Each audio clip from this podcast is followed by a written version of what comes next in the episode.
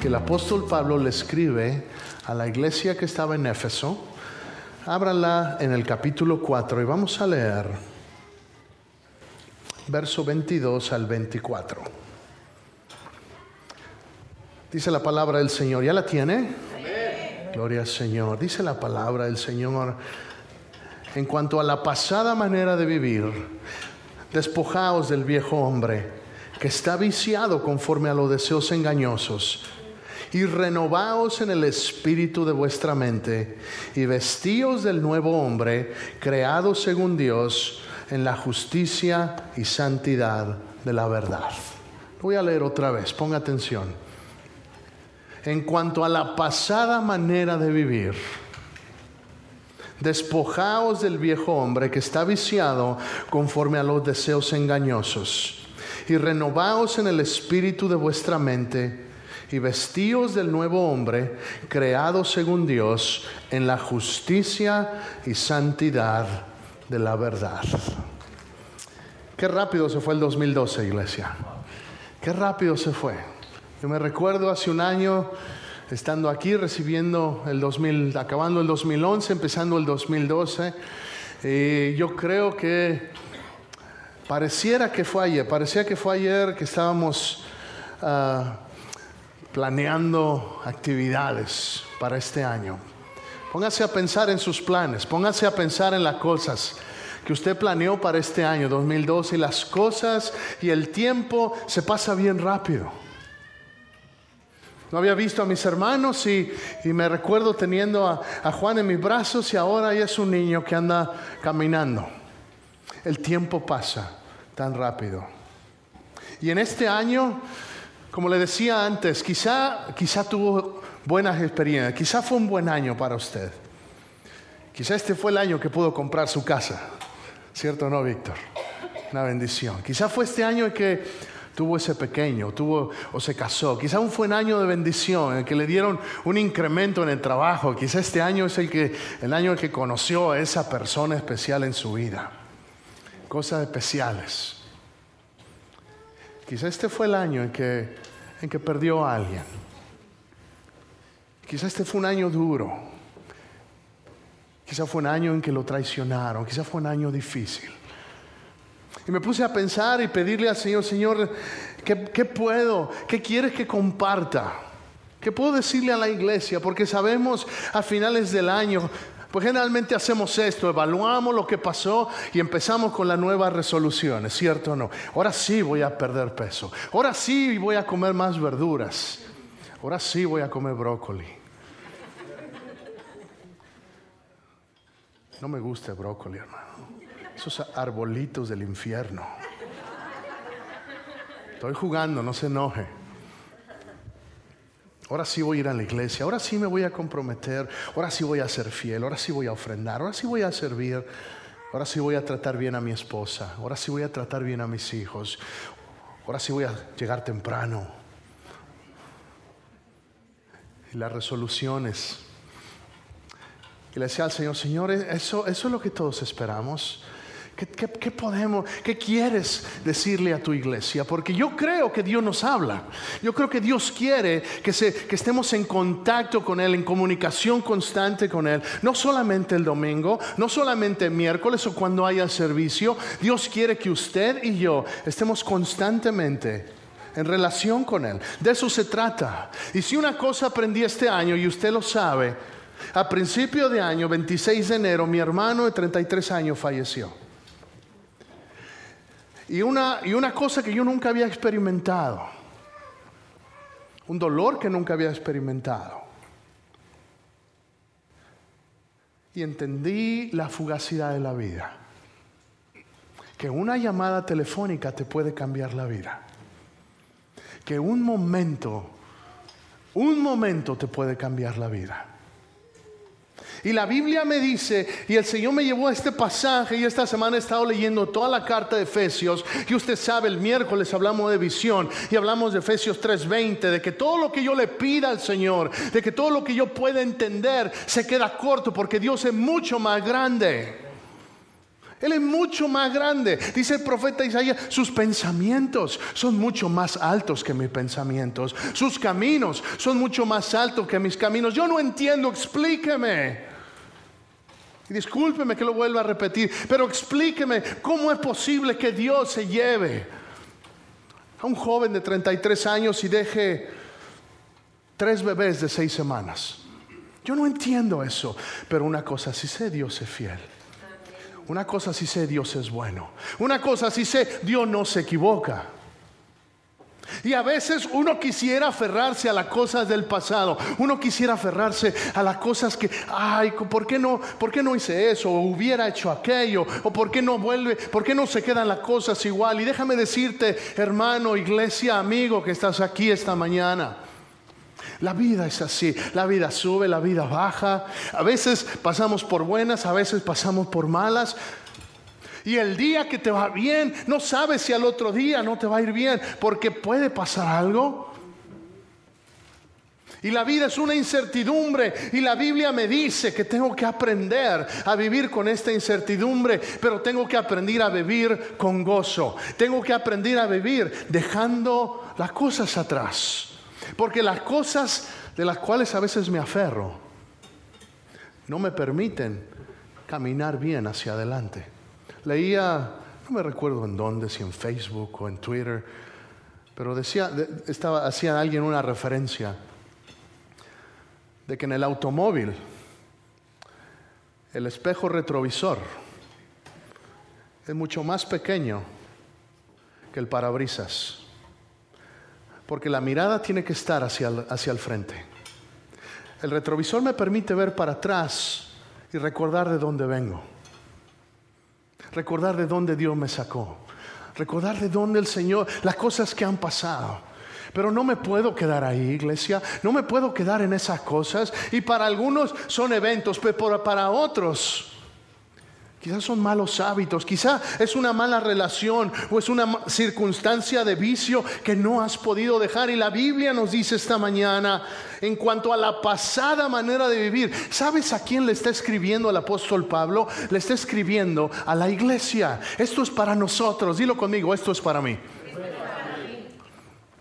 Le está escribiendo a la iglesia. No le está escribiendo a gente que, no conoce de Dios. Le está escribiendo a gente que ya conocía de Dios. Y les está diciendo, en cuanto a la pasada manera de vivir, ya párenle. ¿Por qué? Porque qué bonito sería que pasando por aquellas puertas empezáramos a flotar y todos fuéramos perfectos. ¿Cierto? Qué bonito sería que así, pero Dios no es así. Dios nos ha dado su Espíritu Santo y te ha dado a ti y a mi voluntad para que tú y yo respondamos. Cuando el Espíritu Santo está ahí y estás a punto de decir algo que no deberías, el Espíritu Santo dice, ah, ah, ah, no lo digas Arturo. O estás a punto de ver algo en la computadora que tú sabes no deberías. Estás a punto de hacer algo con alguien que no deberías. Estás a punto de, subirte al carro e ir a algún lado donde no deberías. Y el Espíritu Santo está ahí. Diciéndote, ¿qué haces? Si sabes que Dios es celoso. Si sabes que Dios te ama tanto que te ama tanto, te ama tanto que Él no tolera no ser el primer lugar en tu vida. Es un Dios celoso. Es un Dios que te anhela tanto, que cuando ve que te distraes, que cuando ve que me distraigo, su Espíritu Santo no me deja en paz. Gloria a Dios por el Espíritu Santo, que no me deja en paz, que quisiera a veces yo hacer tonterías, que a veces todavía las hago y aún así el Espíritu Santo está ahí. Me dice, primera de Juan 1.9, mi verso favorito, usted lo sabe. Si confiesas tu pecado, Él es fiel y justo para perdonar tus pecados y limpiarte de toda maldad. Si el mensaje de la palabra del Señor es un mensaje para el nuevo año, pero es un mensaje para el nuevo día. ¿Por qué? Porque dice la palabra en Lamentaciones capítulo 3 que las misericordias del Señor son nuevas cada mañana. Hermano, tú tienes un comienzo cada mañana. No tienes que esperar a enero primero para empezar otra vez. No tienes que esperar a que, a que se acabe el 31 de diciembre para decir, ahora sí, este año lo voy a hacer. No, hermano, no esperes porque no sabes si mañana vas a estar. Planeamos y anhelamos y sabemos, pero yo no sé si saliendo de aquí algo me pase. Pero una cosa sí quiero estar seguro, me pase o no me pase, quiero estar seguro que mi alma está bien con Dios que estoy viviendo la plenitud de la vida que Dios ha diseñado para mí. Jeremías 29:11 dice que Dios tiene un plan especial para tu vida y para mi vida. Que Él tiene pensamientos sobre ti, pensamientos de bien. Te lo he dicho muchas veces. ¿Quién de nosotros como padres, vemos estos padres que pasaron al frente, traen a sus hijos, ¿por qué? Porque esperan lo mejor para ellos, porque anhelan lo mejor para ellos. ¿Qué padre es aquel que dice, ay, ojalá que este termine en la cárcel drogadicto? Nadie. Bueno, si tú y yo somos malos y deseamos lo mejor para nuestros hijos, ¿cuánto más nuestro Padre Celestial? ¿Cuánto más tu Padre Celestial no tiene lo mejor planeado para tu vida? Y Él nos ha dado un regalo especial que es nuestra voluntad. Nuestro deseo, nuestra capacidad de decidir, dejar, dejar la vida pasada. Qué bueno que tengas resoluciones para el nuevo año, pero no esperes al nuevo año, empieza hoy. Empieza Hay algunos que viven, viven con rencores, viven con, con, amarguras, viven con, es que no, a este no le puedo hablar, o, y, y, triste, a veces los, los que más herimos son los que están más cerca, los de casa, o los de la iglesia. Luego no se pueden ver y les dan la vuelta, están en Walmart y pretenden que no, que no lo vieron.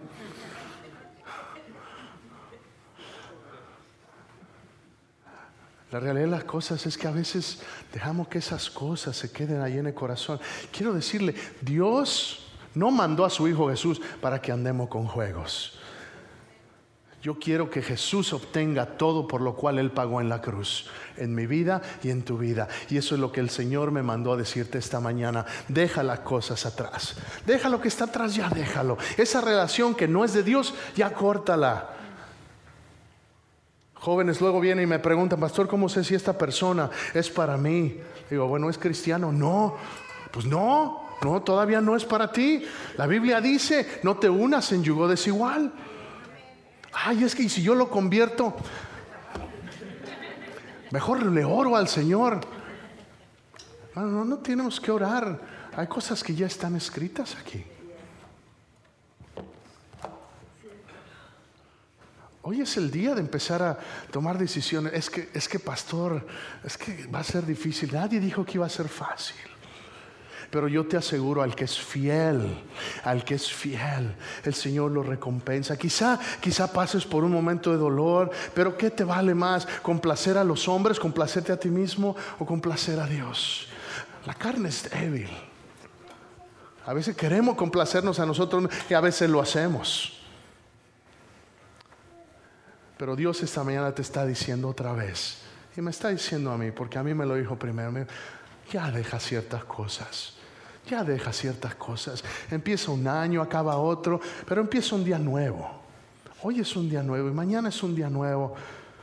Empieza bien, despójate del hombre nuevo. La palabra original despojarse da la imagen literal de quitarse, de quitarse la ropa, de quitarse eso que uno trae puesto. Dice, despójate del hombre viejo.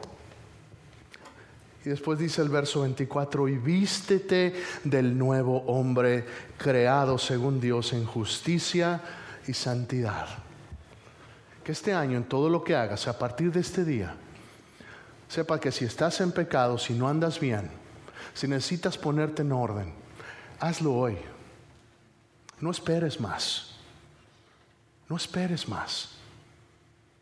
Perdona hoy. Sé humilde hoy. Enmienda hoy. ¿Has robado? Ve y regrésalo. Ve y pide perdón. Pero empieza hoy. ¿Necesitas pedir perdón? Ve y hazlo. ¿Necesitas, necesitas perdonar? A veces es más difícil. dejar ir a la gente que te ha lastimado. Empieza hoy. Dice Mateo capítulo 6, cuando Jesús enseña a los discípulos a perdonar, a orar, y les dice, usted lo sabe, el Padre nuestro, dice, Padre, perdónanos nuestras ofensas, así como nosotros perdonamos a los que nos ofenden. Si tú no perdonas, Dios tampoco nos perdona a nosotros. Si Dios nos ha dado el camino esta mañana, nos recuerda el camino, ya te lo dio en su palabra, nos lo recuerda esta mañana, a despojarte las cosas pasadas, a venir delante de Él y renovar tu compromiso con Dios. Si no eres hijo de Dios, ¿cómo sé si soy hijo de Dios? Que no, que no todos somos hijos de Dios. La Biblia dice que solamente en Juan capítulo 1, verso 12, si no me equivoco, dice más a los que le recibieron, a los que creen en su nombre, les dio la potestad de ser llamados hijos de Dios.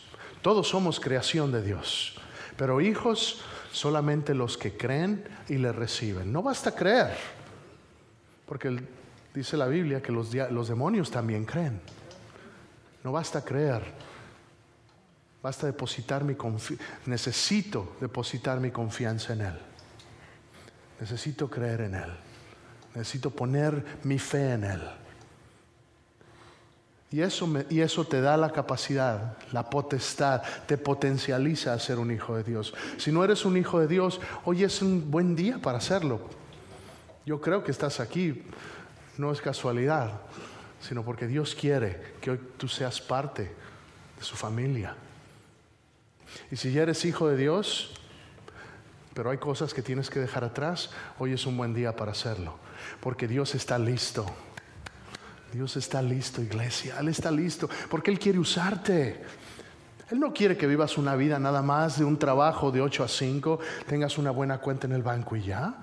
Dios te creó con un propósito para la gloria de su nombre. Dios, en tu vida hay propósito. Escúchenme jóvenes, en tu vida hay propósito. No hasta que termines la universidad o hasta que te cases, tu vida tiene propósito hoy.